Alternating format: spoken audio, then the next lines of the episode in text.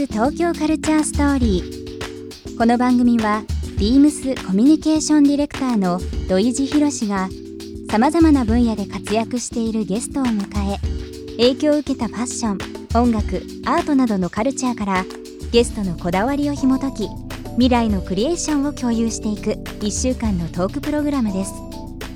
ゲストはフォトグラファーの吉田凪さん。最終日の今日は土井さんが一番気になったことについて聞いていきますビームス東京カルチャーストーリー今夜もスタートです Beams. Beams. Beams Tokyo Culture Story. Beams Tokyo Culture Story. This program is brought to you by Beams. Beams. ありとあらゆるものをミックスして自分たちらしく楽しむ。それぞれの時代を生きる若者たちが形作る。東京のカルチャー。ワクワクするものやこと。そのそばにはきっといつもビームスがいる。ハッピーな未来をつくりたい。東京のカルチャーは界で一番面白い。ビームス東京カルチャーストーリー。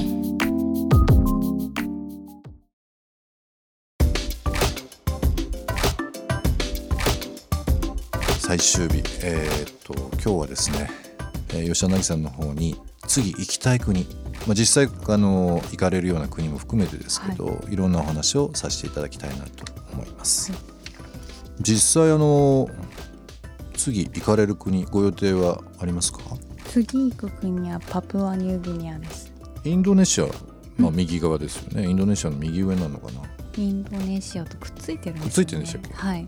半分がパプアニューギニア。エリアでいうとあれもう東南アジアって切り口でいいんですかね？オセアニアオセアニアなんですかね、アジアに一番近い原住民族というか、うん、なんかそのイメージありますね。パパニューギニア 私行くまではすごくこうリゾート地だと思っていて、でも行ってみたらなんかまた近代文明とその昔からの文化がこうちょうどぶつかってるような混ざり合ってるところで,、うん。でそれなのに少数民族がその一つの国に800民族いるって言われていて800 800なんですよ。それはアフリカのまあエチオピアとかよりも圧倒的に多いんですよへ800ってすごいな。えすごいですね、はい、あの島国に実際その赤道直下の場所だと思うんですけど、うん。アフリカとはまたちょっと違う暑さとか そのうん。気候もそうですけどね。暮らし方とか、はい。そういったのもありそうですね。やっぱ湿度がやっぱ日本の夏にまだちょっと近いというか、うんうん。やっぱムシムシしてて、うん、今回うん。何回目なんですか、パプアニューギニア。二回目です。2回目、はい。うん。その1回目っていうのはいつぐらいの時期ですか？去年の11月にあ。行ったんですけど、ええ。山岳部にいる民族に会いに行ってえ今回はまたちょっと違う民族に会いに行こうと思ってるんですけど、移動手段なんですけど、はい。例えばその少数民族が住んでる、はい、うん村というかはい。はその山の中腹だったうんり山奥だったりとかするんですけど、うん。実際その車で行けない場所とかっていうのとあると思うんですよ、うん。まあ地元のコーディネーターとかと一緒に、はい、まあ、車中泊なのかキャンプなのかわかんないですけどそういったのも多々あるんですか？そうですね。パプアニューギニアはそこまでハードなものは今んとこない予定なんですけどやっぱ国によってはずっとキャンプが続いたりとか、歩いて8時間かかるよとか歩いて8時間。はい、これが3日間続くよみたいなケースはあるんですけどまあそれも一人ではないので、そうですよね、はい、心強い仲間がいるんで。うん。まあ行ったことない国でうん。ちょっと行ってみたいなとかっていうのは、うん。まあ、その写真を収めるっていう意味合いでどっかあったりしします、あー写真を撮るって意味では中国うん。の少数民族がはいはい。とか、あとシベリア？とかにいる少数民族とかえは会ってみたいなってただコネクションがないので そこをさ発掘するところからなので。え、ぜひこのラジオを通じていろんな いろんな情報を集めましょうよこれで集まったらいいな。実際僕はもうあの仕事で台湾とか行くんですけど台湾もあの九州のはい。9割ぐらいの大きさなんですよね、うん。大きさでいうと。でやっぱりその200以上の少数民族あそんな色ですか？いてでやっぱりこう馴染みがありそうな日本人に近いというか、はい。まあ、アジア独特の顔もあるんですけど、うん。本当にいろんなあの民族は実際いるんですよ。うん。で台湾ってマッサージ有名じゃないですか、はいはい。夜ご飯食べてでマッサージ行った時に、うん。いつも行ってた、まあ、お店で、はいはいあのいた先生がいるんですけど今日いないって言って、うんあの先生いないんだって話したら、まあ、村に帰ってあの休んでたら、うんあの熊に襲われてえ？熊に襲われて「今日ちょっとお休みしてるんだ」って言ってて「えっ?」って言ったらもうその住んでるところがもう本当になんかその崖の上の小さななんかその村というか。まあ、そこでえそんな村あるんだっていうところからなんか台湾がいや実はあのものすごくそのあまり知られてないけど200ぐらいの少数民族のが集まってできてるところなんだよって聞いていろいろ探っていくと面白かったですよ。そのまあ首長族とかではないですけど、そのまあ格好にしても、メイクにしても、うん。全然その文化が違うのでちょっとぜひぜひなんかあのまたあの、まあ、中国もそうですけども、うん。面白いところかなと思ってそうですね。おります。調べてみます。吉田凪さんが少数民族まあ先ほどから少数民族の話うん。させていただいてますけど、あの一番惹かれるところっていうのはどんなところになりますか？あー簡単に言うとフォルムなんですよね。フォルム、一番最初に惹かれたのもやっぱりちっちゃい時にマサイ族をテレビで見て、はい、すごいかっこいいなと思ったんですよ。黒い肌に白い歯をむき出して、鮮やかな衣装を着て槍を持って旅跳ねるっていう。私はそれが最初職業だと思っていて、それになりたいって思ったんですけどでもそれになれないって分かってからもうやっぱりあの少数民族の佇まいとか、うん。顔立ちとか、うん。もう全てが私のこうなんだろうヒーローのようなハリウッドスターみたいな感じなんですよ。もうみんなかっこいいんですよ。あのーパプアニューギニアもそうですけども、うん。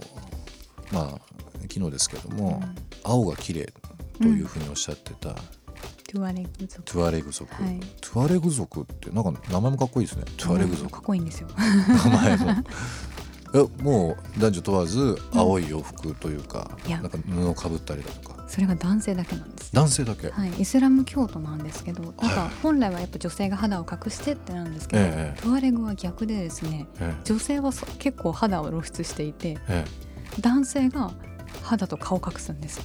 それが青い布なんですけど、えで顔を隠して目だけ出てたりとかするんですけど、そのターバンを取ったり、その青いの取るとかっこいいんですよ。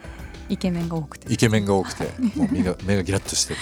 はい、彫りが深くて。彫りが深くて。へえ初めて聞きましたね何か。その青って何か理由があるんですかね？その辺を会った時に聞いてみたいなと思ってるんですけど、ぜひぜひちょっとその写真まああの撮ってからぜひ見させていただきたいなと思っております、あの最後に、えー告知とかもしあれば教えていただいてもよろしいですか？はい、告知っていうともうちょっと後の話になってしまうんですけれども来年の4月に、えー、と写真集ベスト作品集「ヒーローズが」ヒーローズはい発売されます4月のいつぐらいですか？予定としては。それがまだ見てまだない未定でこれから撮影まだ行くところがあるのでなるほ4月中。2018年4月ですね、はい。楽しみにしております。最後の曲、えー吉田凪さんに選んでいただきました、この曲を選んでいただいた理由はどういったものですか？私すごく歌が下手なんですね。音痴なんですよ。そうなんですか？はい、でもこのエミル・マイヤさんの声を聞いてあこんな風に歌えたらいいなって思って。ポジティブになれる曲ですはいでは、えーこの曲を聴きながらお別れになります。ビームス東京カルチャーストーリー。今週のゲストはフォトグラファー吉田凪さんでした。ありがとうございました。ありがとうございました。ビームス東京カルチャーストーリー。自分たちの知らない世界の人たちを写真を通して紹介してくれる吉田さん。常に撮りたいものを探し続けているようでしたね新しい作品が楽しみです。番組では皆様からのご意見ご感想もお待ちしています。メールアドレスは beams897 アットマークインター FM.jp ツイッターは、ハッシュタグ、ビームス897、ハッシュタグ、ビームス東京カルチャーストーリーをつけてつぶやいてください。来週のゲストはファッションモデルのラブリさんをお迎えします。来週もお楽しみに。ビームスビームスボーイ原宿桐田瑞希です。私とビームスボーイの出会いは高校生の時。メンズライクなのに可愛さがある。そんな他にはないデザインに引きつけられました。年齢を重ねても着られる。世代を超えて愛されるビームスボーイのファンをスタッフやお客様一人でも多く増やしていきたいと思っていますぜひビームスボーイの世界観を味わいにお店にいらしてくださいお待ちしておりますビームス東京カルチャーストーリー Beams Tokyo Culture Story. This program was brought to you by Beams